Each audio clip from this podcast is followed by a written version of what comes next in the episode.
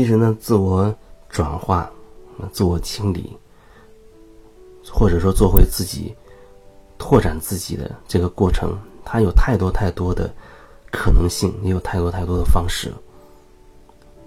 顺着自己，让自己不纠结啊，不和自己作对就好。我发现有一种人，他特别喜欢跟自己过不去。然后呢，还会有很多理由来说服自己，比如说，呃，在一个地方或者一个公司里做的工作他不喜欢，然后关系呢也搞不好，心里面有个声音告诉他说，要停下来好好休整一下了，这个工作呢可以放下，不管是辞职也好，还是请一个长假也好。那需要好好的休整一下，换一个空间，换一个氛围，好好梳理一下，在过去的这段时间，自己的一些关系，一些能量状况等等。可是还有一个声音也告诉他，大概就是说，在哪儿跌倒就得在哪儿爬起来，这里没有过关，你就要在这个地方过关。我觉得这就有一点点太执着了。形式不重要，就是说，你在哪儿，你做什么不重要。因为如果你没有过关的那那个层面，一定是意识层面，一定是能量层面的。如果说那个能量没有过关的话，你离开了这个地方，你还会遇到在另外一个地方发生类似的状况。让你重新看到你没有过关的那个点，你当然留下来，继续保持觉察，继续去自我清理转化，也是可以的。不过有的时候，也不妨换一种方式。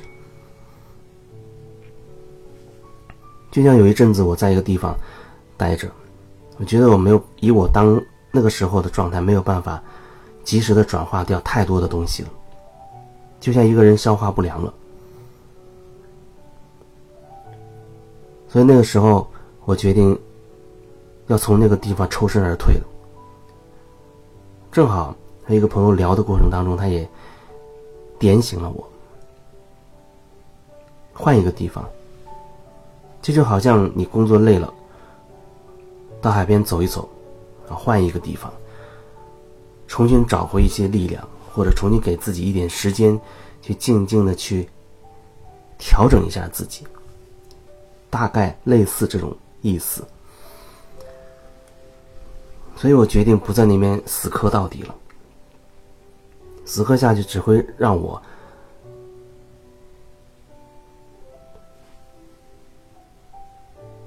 去有更多的东西无法转化。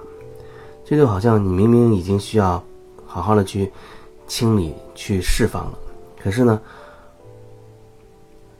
那个释放的量不够，因为每天装进来的更多，它没有一个平衡，时间久了，装进来的东西会远远超过你能够转化的东西，所以要换一个环境，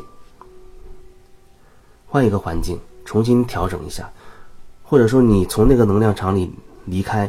退一步，回过头来再去看的话，有时候可能会更清醒，也会更清晰。从头再去梳理一下之前的那个过程，自己到底内在发生了什么，到底有什么没有处理完，需要去不断的清理转化，这也是一个好办法。所以，事情没有绝对，只是。尽量让自己不执着，非要怎么样就好。任何时候你觉得自己有一种执着的状态，那你都要很警觉的看清楚自己到底在做什么。就像有的时候，有人明明觉得自己哎错了，这件事情失误了，其实简单一个道歉就可以。没有任何问题了。他也知道心里面有个声音是想说对不起，可是不知道哪来的那股子固执的劲儿、执拗的劲儿，不知道从哪冒出来，他就是开不了这个口，就是好像放不下这个身段放不下这个面子，去和别人说对不起。好像这类人还真挺多。就像有人跟我说，他是绝对不会认错的，就打死他，他也绝对不会认错。那就只能等着被人打死吧。这打死可能并不是指的你真的死了，只是可能不断的遇到各种事情，不断的冲击你，冲击你，让你内在的那个固执的系统、固执的外壳最终崩溃。然后你可能会看到，哦，原来那个外壳看起来很厚很硬的外壳，只是为了保护内在那个很脆弱的自己。然后你就会看到，哦，原来那个脆弱的背后是一份柔软和感动。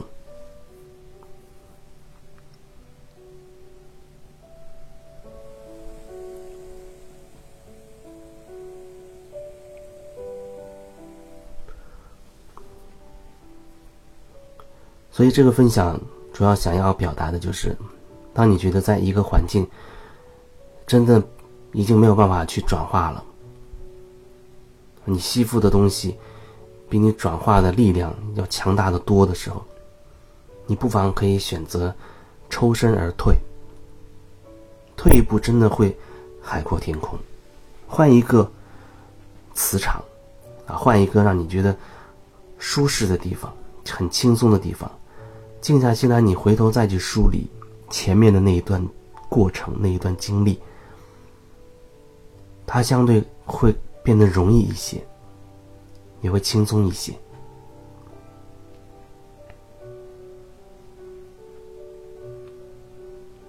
是你的功课，你是逃不掉的。但你在这一个地方死磕到底，有可能会增加新的一些东西，比如你会催化你强大的那种固执的、执拗的那种心态。那可能又会成为另外一个屏障。